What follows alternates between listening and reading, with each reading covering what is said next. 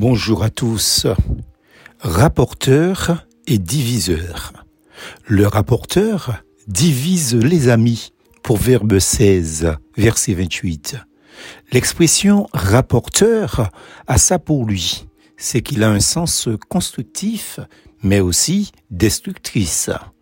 Constructif par exemple, on dira qu'un rapporteur est une personne chargée d'exposer l'état d'un procès, d'une affaire, d'un débat ou l'opinion d'une commission sur un projet ou une proposition de loi ou autre chose. Destructeur se dit de quelqu'un qui répète de façon indiscrète ou malveillante à l'égard de quelqu'un ce qu'il a vu, entendu ou appris et parfois même si même s'il n'a pas de fondement crédible sur ce qu'il rapporte. Dans ce dernier cas, vous comprendrez qu'un tel individu est nuisible. C'est ce que dit le verset plus haut. Le rapporteur divise les amis. Proverbe 16, verset 28. À voix basse ou haute, le rapporteur parle et discourt tant qu'il respire, laissant derrière lui des dégâts souvent irréparables. Il s'enveloppe de mystères, il creuse, interroge et demande des secrets sur ceci, sur cela, sur un tel, sur une telle, et ensuite il publie, s'empresse de colporter plus loin son poison, tel radio dénigrement par des verbes incontrôlés, mais si destructeurs quand il a déposé son venin de médisance et de calomnie, accusant à ceux qu'il attribue les mauvais sentiments qui sont en lui, il s'en va satisfait, soulagé d'avoir assouvi son besoin de diffamation.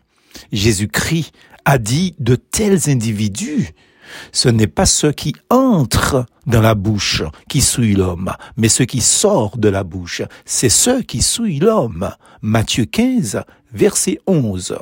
Le rapporteur est de compagnie toxique. Il n'a guère d'amis, ni proches, ni éloignés. Il est si souillé moralement que le monde le fuit. Il est seul à se voir clean et super spirituel.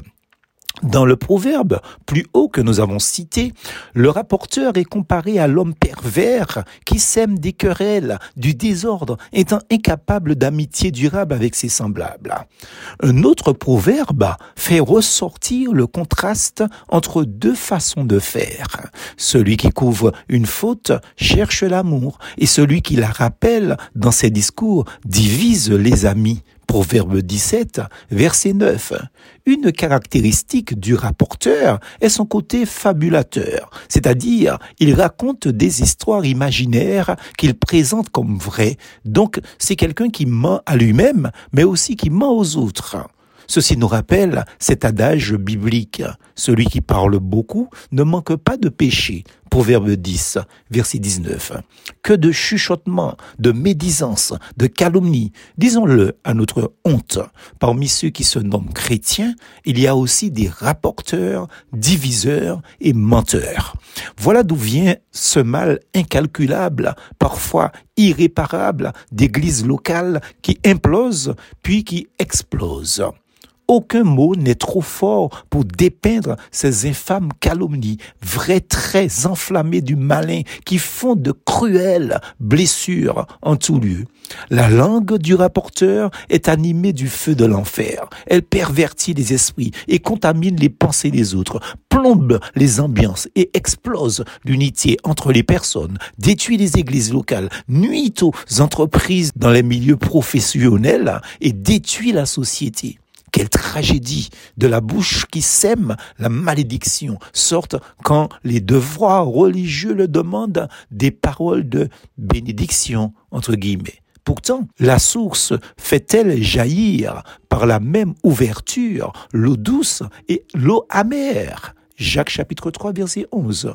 Pour nuire à autrui, pour tenir une réputation et se faire valoir soi-même, on se livre à cette activité malsaine et d'iniquité. On commet ces dégâts irréparables, on blesse et écrase d'innocentes victimes. Qui sort indemne d'une telle activité diabolique Ni le rapporteur, ni sa victime. Confessons à Dieu le péché de notre langue afin qu'il nous pardonne et qu'il nous délivre. Mais nous devons aussi réparer le mal commis à nos semblables, puis avouer notre culpabilité à ceux qui ont entendu nos calomnies. Cela s'appelle un démenti. Je veillerai sur mes voies, dit David, de peur de pécher par ma langue. Éternel, écoute ma prière. Psaume 39, versets 2 et 13. Plus force en Jésus.